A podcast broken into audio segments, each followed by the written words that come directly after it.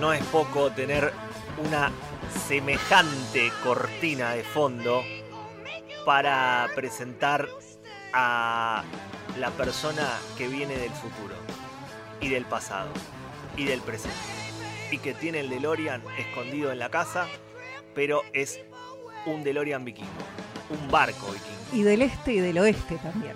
Estamos con Pablo Runa. ¿Cómo le va, Pablo? ¿Cómo está? ¿Cómo andás? ¿Cómo andás? Muy bien. ¿Qué tal? Pero que Estacionado en la terraza. Estacionó en la terraza. Sí, estacionado en Qué buen lugar para estacionar. Y me gusta la cortina, Metí ¿eh? los remos para adentro. Me encantó la Sí. cortina nueva con la que le, abri- le abrimos Sí, sí, la, la la, sección. la pedí. Impresionante. Sí, sí, sí, sí. Impresionante, terrible banda este, que nos acompaña. Pablo, Sí. vamos a vender mucho en el día de hoy. Vamos a vender mucho. Sí. Casa Gutiérrez, ¿la tenés? ¿Qué es la Casa Gutiérrez? Olivos. En Olivos. Sí. Olivos, estación Bartolomé Mitre, la última. Sí, Bueno, sí. hay cuatro o cinco cuadritas, Casa Gutiérrez. Sí. Esto es en Ricardo Gutiérrez 1654. 1654 Ricardo Gutiérrez en Sí, Olivos. En Olivos. Eh, fin de semana del 12 y el 13 de octubre. 12 y 13 de octubre. ¿Lo tenés? Lo tengo. Mate- más o menos. Sí, sí, sí. Eh, 12 y 13 de octubre sería 8, 9, 10, 11, 12. Cinco días después que descubrió América. Cinco días después del descubrimiento. Fantástico. Es un dato muy preciso. El 12 de octubre, Ah. cinco días después que descubrió que América. descubrieron ¿Te América. suena? Sí, sí, sí, lo, lo Ah, tengo, lo tengo. Muy Leif bien. Erikson llegando ahí a Claro, Canadá. claro, claro. Los, los vikingos, sus los amigos. vikingos, Obviamente, mis amigos. Bien. eh, un día antes de la Noche de Madres, un día, no, perdón, un día antes del sacrificio a las diosas, Ah. que es el inicio del año pagano antiguo. ¿no? Que inicia un 14 de octubre. 14 de octubre inicia Inicia el año pagano antiguo, Pagano. ¿no? Ajá. El 13 de octubre es el final del mes de la cosecha, que es el último mes del Claro. calendario pagano antiguo. Bueno, ahí terminamos. Y al otro día, 14 de octubre, el lunes, si las chicas se quieren reunir, hacer una aquelarre, los varones no estamos invitados, Ah, solo lamentablemente, Me solo encanta. para mujeres, Bueno, pero con tambores y esas Escúchame cosas. una cosa, fueguito. 12 Oh, me y encanta. 13, entonces, en nuestro mundo terrenal va a haber el primer Congreso Internacional de Runas. Exactamente, el primer. Congreso Internacional de Runas. Después nos vamos para donde, donde sea. Claro. España, Escandinavia, eh, Me encanta. Uruguay, Salta, Córdoba, México, no se sabe.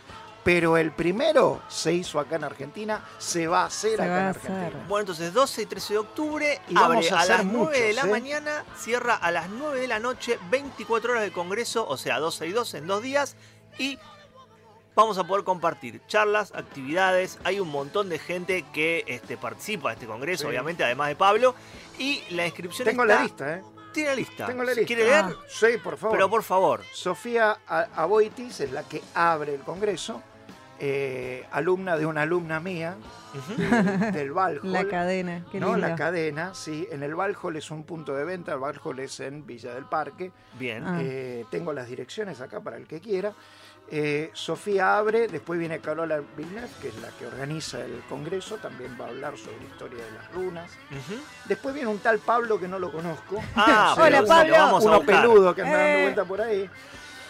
Mariana Marune también. Cecilia Bergoboy, mi primera alumna, Oh, mire, que va a tiene- una charla hermosísima. Qué lindo. La recomiendo especialmente. Qué bien. Ella va a cerrar el día sábado. Fantástico, fantástico. Después viene Fernando Acri, alumno de Cecilia Bergoboy. Después viene Fabiana Daversa. Fabiana Daversa, autora de muchos libros de runa. Famosísima runista. Ajá. Eh, viene a- a la- al Congreso. Juan Carlos Cambronero, español, trabaja en astrología y runas. Va a Qué una, charla, una charla online Excelente. desde España. Excelente. Juan Fabregat, un alumno mío de México, va a hacer una charla online desde México. Arid Herger, desde Suecia, Tremendo. va a hablar en inglés, pero bueno. Bueno, Bueno, Eh, pero se hace un simultáneo ahí. una charla, sí. sí. sí, no, va a haber con traducción y se va a poder Claro. interactuar con Arid Herger desde Suecia. No, va a estar. Si no sé todo. nada de runas, ¿puedo ir Vení, igual? por favor. Claro, Vení, Esa es la claro. Esa es la pregunta. y todos tenemos ganas de ir porque aparte es un fin de semana entero, Es un fin de semana. este, lo podemos disfrutar y, Va a haber tatuaje, te vas a poder tatuar lo que vos quieras. y Wow. aparte no solo eso, sino Meditaciones. eso le iba a decir, que hay de todo, hay actividades completas, Buffet. están gastronómicos, Están gastronómicos de artesanías, impresionante. arte eh, arte nórdico, eh, posta, Sí. videos, música tradicional, dos, tres Ay, grupos qué de música tradicional. Qué lindo Bueno, Hoy por ahí se va a notar un, Me parece un, ex alumno mío que es cantante lírico que, que canta tra- canciones tradicionales noruegas Ah, fantástico. Ah. y finlandesas. A ver, no, sí, se viene sí, con sí, todo. sí, sí, ¿no? Se viene con todo. Estamos todo. muy felices de, de Con todo, anunciarlo sí, al primer Congreso Internacional de Runas. Ya dijimos, 2 y 13 de octubre. Vamos a recordarlo al final de, de- de- ¿Te de cuento todo. cuánto sale? Sí, sí, por favor, a eso iba. Un día, ¿querés ir un día? Porque no querés ir los dos días porque, eh, qué sé yo, bla, bla, tengo Claro. que comer el asado. Un solo día, las 12 horas de ese día, Sí. 500 pesos. Ah, no. Las 24 horas del Congreso, 900 pesos. No, pero me sale. Nada. Nada, señores. Es baratísimo. Es un regalo. Es un regalo. Bueno. Esto es hasta el 29 de septiembre. Después aumenta 100 pesitos más. Oh, Bueno, Bueno, ya claro, saben, para los que quieren, después vamos a Entradas recordarlo. anticipadas, Y tenés dos entradas acá, ¿eh? Sí, sí, sí, ahora Gratis. ya vamos porque esta es la sorpresa final. Este, primer Congreso Internacional de Runas, 2 y 13 de octubre, Casa Gutiérrez, Ricardo Gutiérrez 1654 en Olivos. Todo esto que estuvimos hablando y la presencia del señor también Pablo Runa, eh, ya sabemos, 900 pesos, pero tenemos en Escucha de Marta la posibilidad de sortear dos entradas Muy bien. para el Congreso Internacional de Runas. Así que si vos querés vos la reta también y todo eso que sabemos, pero si vos querés podés hacer el sorteo por las entradas para... Y vas a tener que buscarlas directamente en arroba... Escúchame, Marta. Gracias, estaba como, como atragantado con el pastel de papas. Arroba Escúchame Marta, vamos a estar poniendo las bases y condiciones del sorteo para las dos entradas del Congreso de Runas, 12 y 13 de octubre. exacto. Pablo, ya venimos y hoy vamos a hablar de todo un poco Dale. y también, antes que nada, de la luz esa que dicen que está al final del camino. Y no quiero túnel. que me contestes nada que sea parecido a lo que decía Michetti del final del camino y del una que no, no está bien, no, no sabes quién es mejor. no importa. Mis días sin ti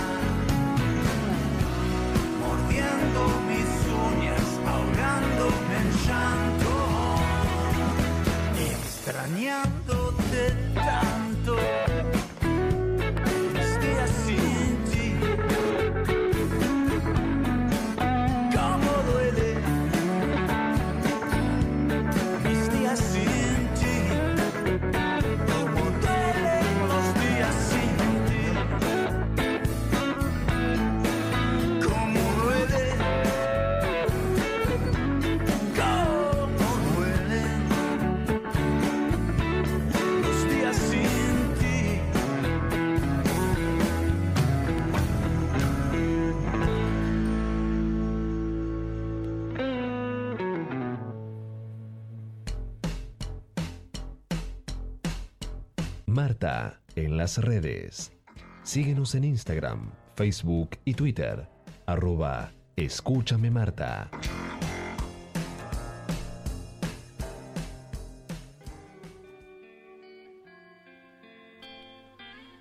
Pablo, Sí. ¿existe la escalera, la escalera al cielo?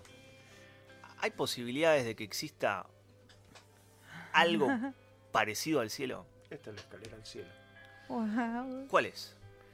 La runa que. La runa que saqué. Señora, Ah, la runa que sacó la, la- la chica banda. la chica banda. ¿En serio? Exacto, esa es la Justo. escalera al cielo. ¿Qué significa esta runa? El conducto entre la tierra y el cielo, y entre la tierra y el submundo también.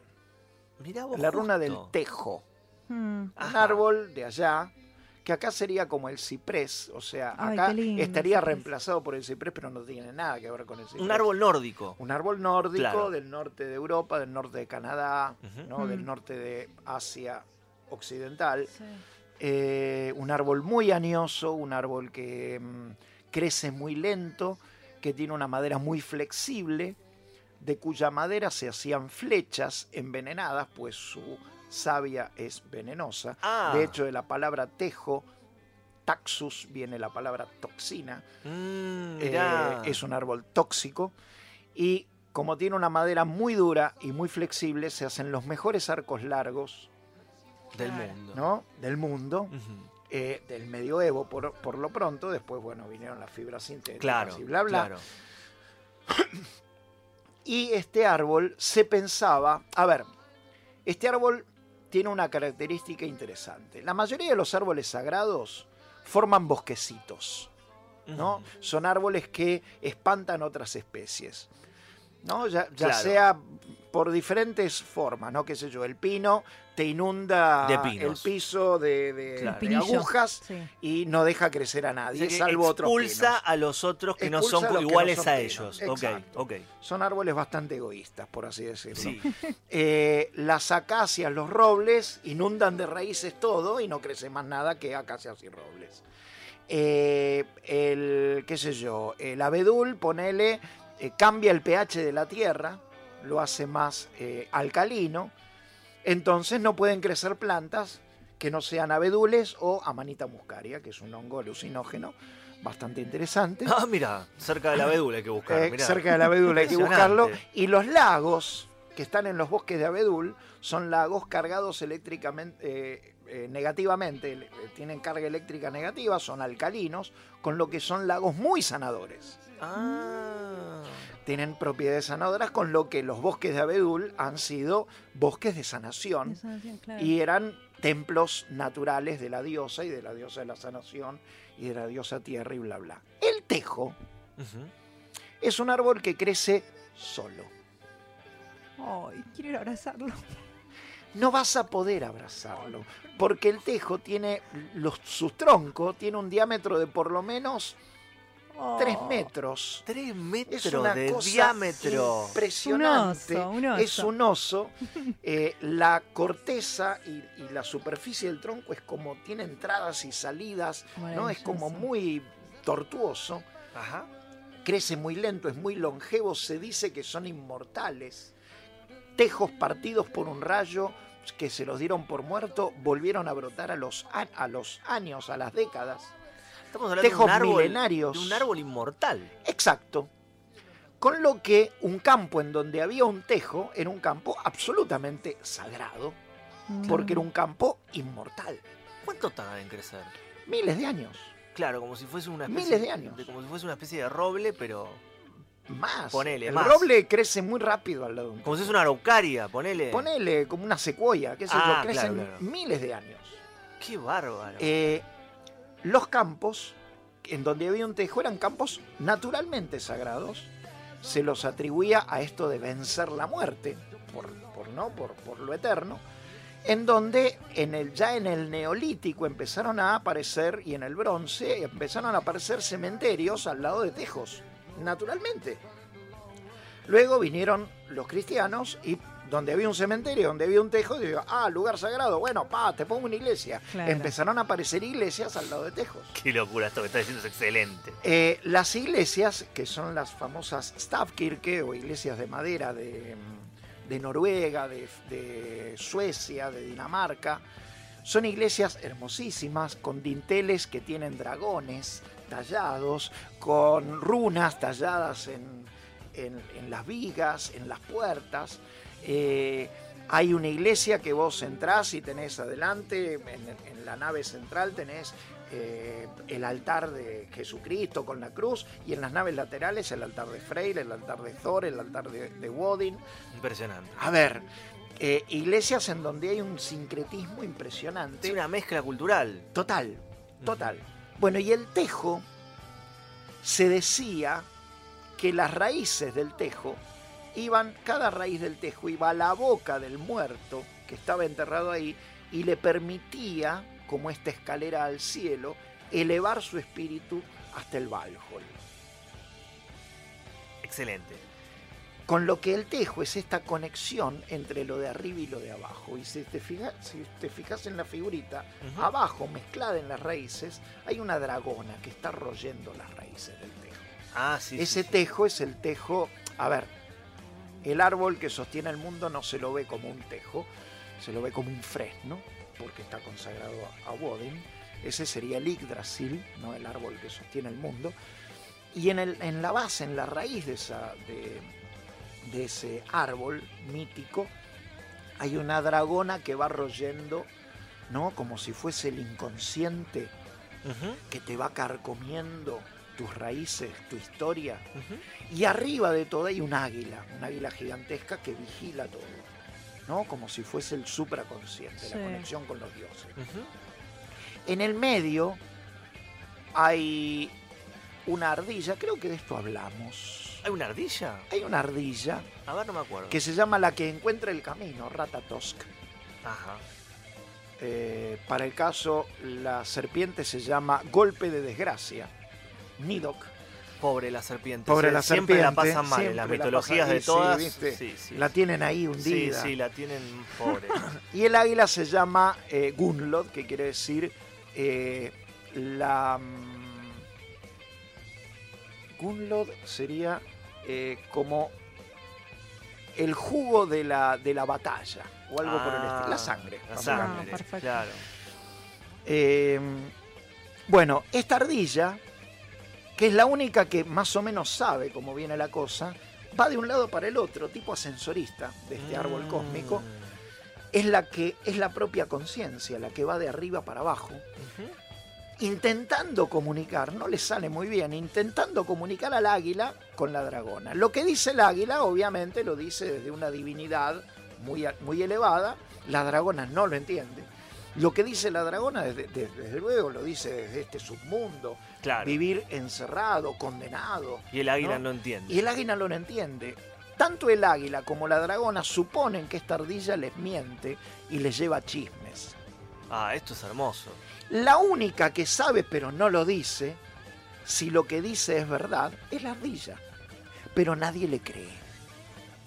Esa es la conciencia. Ah, o sea que nuestra conciencia en este caso. Vos solo sabes de lo que sos consciente, pero nadie te cree. ¿Por qué no nos creen? ¿O por qué? Porque tenés un supraconsciente que te juzga y tenés un inconsciente que te juzga. ¿Y por qué estamos juzgados nosotros mismos por estos dos demonios? No son demonios, ¿Qué son? son los que me sostienen.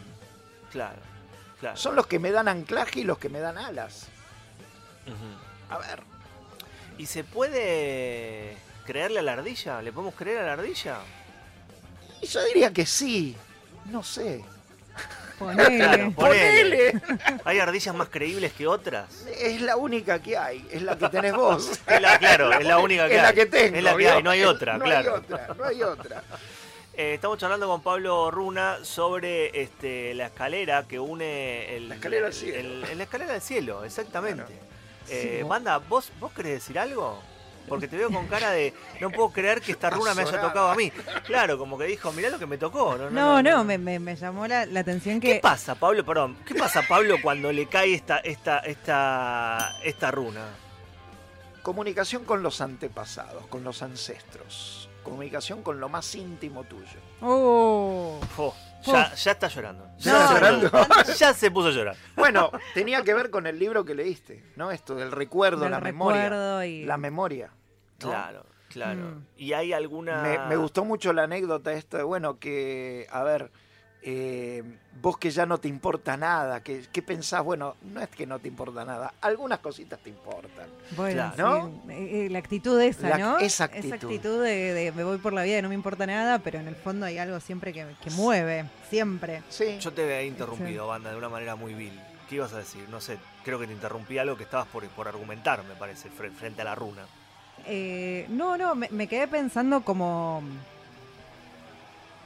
Como de de dónde venía esa mitología, o es- o ese mito en realidad de, de- de- de construir algo para ir hacia arriba eh, en la muerte, ¿entendés? Como. me- Bueno, hay un me, autor. me genera como algo como. Voy a introducir algo. Hay un autor nórdico que se llama Karl Ove Nausgaard, que es un muy buen autor, que eh, novelista, eh, que tiene una novela larguísima que se llama eh, Algo del Padre, sí que ahora no recuerdo exactamente cómo es el título, y habla de esto, ¿no? De, de que en los hospitales a la morgue siempre está ubicada en el subsuelo. O sea, Claro. nosotros tratamos de poner a los muertos bien abajo y arriba están este, las Bueno. salas que tienen que ver con la curación, con las cosas que tienen que ver con la rehabilitación. Pero ¿viste? las. Es muy loco eso, Sí, porque no. si vos te podés pensar, la arquitectura misma está diseñada para que Las- todo lo que esté relacionado con la muerte esté abajo y te diría que hasta sin po- poder ver. Mientras menos veamos a los muertos, mejor. las, las, las propias torres de las iglesias, digamos, o sea, son indican, digamos, como bueno, te están apuntando el camino La elevación. hacia arriba, claro, la Y elevación. mientras más grande y más alta, mejor. ¿no? O sea, mientras más este, sacando las, las metáforas no nórdicas, este, ¿no? Sí, sí, sí, mientras sí. más alto. Pero como que- larga, decías vos. Claro, Ah, más alto, ya. más largo, más. Vio, vio cómo es eso, ¿no? ya, ya, sí. Pero Te mientras, entendí, te mientras entendí. más expansivo es ese universo, Pero son flechas indicando el camino, ¿no? Como bueno. Bueno, sí, de hecho, de hecho tiene que ver con estas torres dobles, ¿no? Que También, tienen las claro. Eh, con el famoso mítico templo de Salomón que tenía estas dos columnas, una lunar, otra solar, ¿no? La, la catedral de Notre Dame lo tenía, No tenía. ¿no? Eh, estas, estas torres, columnas. Bueno, la, eh, la Torre de Eh, Babel. O la sea, Torre Babel, bueno, claro. esta, esta escalera al cielo, de hecho. la escalera al cielo. ¿no? Que es, es, a ver, es esta, este querer elevarse. Pero este querer elevarse de qué? de- por, por eso De la muerte. de la muerte, Claro. De la muerte. A ver, eh, en la mitología nórdica, en la filosofía nórdica, es un término bastante atrevido esto, es filosofía nórdica, pero bueno, lo que llamamos runología. Eh, el cuerpo está constituido de tres cuerpos. Un cuerpo físico, que es lo que vemos, que es lo que el cuerpo sensible. ¿no? El, el famoso cuerpo que participa en la realidad objetiva, el cuerpo objeto, la cosa. Sí. Un cuerpo subjetivo, ¿no? Mi conciencia, de hecho, Mm. pero que no es solo mi mente, también son mis emociones, también está lo subconsciente ahí. Y un cuerpo espiritual, que es esta conexión divina que el cuerpo tiene, ¿no? El, el por qué estoy vivo, digamos, ¿no? Que tiene que ver con la misión en, en este plano, que tiene que ver con la reencarnación y esa historia. Es la famosa trilogía. La famosa trilogía, el misterio del 3, el que llaman el El misterio, del misterio del 3. Exacto, que viene desde el paleolítico. Qué locura. A ver, el ser humano ya se concibe así desde el principio de los tiempos. Claro. Eh, esta- estas ganas de elevarse es, y también estas ganas de sumergirse en los, en los misterios, aparece esto de meterse en la cueva, meterse en el laberinto, ¿no? Luke Skywalker yendo a la, a la caverna. Claro. ¿No? Esa Exacto. historia. Exacto. Eh, en los misterios está estas ganas de sumergirse, pero también paralela estas ganas de, de elevarse. ¿Qué es esto? Bueno, la propia conciencia, que es puente entre lo magnífico de mi espiritualidad y lo eh, podrido de mi cuerpo. Ah, es tremendo. ¿no? Sí, Entre sí, lo sí, sublime de mi espiritualidad y lo corrupto de mi cuerpo. Existe el espíritu. Obvio. No estaríamos hablando. Bueno, es una. Ojo, hay gente que no cree. Estaríamos Dice, a- hay gente que dice, no, yo el espíritu no, no creo que exista. Bueno, Allá a ellos. a coro. Fantástico. Te faltó Hoy venimos con el coro. Este, a full venimos con el coro. Pablo, se nos está acabando el tiempo. Dale. Quiero que resumas algo de todo esto de la escalera al cielo que me parece hermoso. Bueno, muy la escalera al cielo lleva olivos. Sí, la escalera al cielo lleva olivo. Lleva olivos. Y no es un árbol de oliva, pero lo podemos transformar tranquilamente. No, no, exacto. Sí, sí, vamos a sortear Qué las lindo dos entradas. Qué lindo los olivares, por favor. Sí, son Qué hermosos. que son. Y qué ricas son la- la- Qué las ricas son aceitunas las y están bien aceitunas, curadas. total. Bueno, este, vamos a estar sorteando las dos entradas para el primer Congreso Internacional de Runas 12 y 13 de octubre de 2019. Abre a las 9 de la mañana del día 12, cierra a las 9 de la noche. Esto A está las bien. 9 de la noche Sí. del 12, Y vuelve a abrir a las vuelve 9 a del abrir domingo. y Sale fiesta ahí, ¿eh? Si quieren ir un solo día, si quieren ir un solo día son 500 mangos. Si quieren ir los dos son 900. No le va a salir más barato nada que estar todo el día en un lugar. Me parece fantástico. Sí. Hay comida, hay música, comida, hay, música. hay Lo- muchachos, hay chicas. Hay Lo movemos todo. en las redes, Pablo. Sí, ¿En, cuál la sí, sí, te sí. podemos buscar? Mira, eh, en mi perfil, Pablo Runa, Sí. o si no, hay mail, hay un mail de... eh, espera. Busque, busque tranquilo. Busque tranquilo mientras yo voy despidiendo el programa. Eh, Eh, Aus Valle, el señor Chino Rodríguez, la señorita Caro Failde, todos ellos en producción junto con el señor Diego Ibarra en la operación técnica. Muchas gracias por estar del otro lado. A todos nuestros oyentes, diga Pablo, lo tiene ahí. te doy un teléfono. Cante. Carola, que es la que lo está organizando, Carola Villeneuve, el 15 5414 6345 cante. Sí, señor. es el teléfono y WhatsApp de ella Perfecto. directamente. Si no al mail, y Al este es un mail medio larguito, Congreso de Runas Otala, Congreso de Runas como suena y seguido O-T-H-A-L-A, Perfecto. arroba gmail. En esos contactos lo van a encontrar y si no, entran a Pablo Runa, lo buscan en Facebook y Y ahí me también piden, me piden la base de base te de piden la base y ahí, y está todo. Pablo, eh, tenemos que hacer un programa de cuatro horas, Pablo. Dale. Solos. Dale. Hablando, bueno, solos, No, tres o cuatro. también, sí, sí, sí, charlando Por con, favor, por favor. con un Por whisky de por medio. Ah, Y con toda la producción. Cognac. Cognac. Uy, Para el Hidromiel. Hidromiel. Qué rico, ¿Cómo? por Dios. Gracias, Pablo, por estar. Por ¿eh? favor, Muchas gracias por tu, por tu presencia, tu paciencia y toda tu sabiduría, que es una bocha y me pone feliz porque yo me voy imaginando todo. ¿Viste? Cuando Pablo habla, yo Sí. me voy imaginando todo lo que dice. Vimos los tajos, vimos todo. Sí, la relación entre la naturaleza y el lugar y los cómo los hombres ocupan el lugar sagrado porque piensan que van a hacer esa cuestión de la inmortalidad. Que no Me vas a estar podemos mandando hacer runas ta, ta, toda la ta, semana ¿viste? Es terrible. Queremos ser im- las ardillas, por favor. Fotito de ardilla. No le crean, ¿saben cómo vamos a terminar el programa de hoy? Así, aconsejándoles eso. No le crean todo a su ardilla personal porque Duden. es medio mentirosa. Esto fue Escúchame Marta. Muy buenas tardes. Nos vemos el próximo jueves.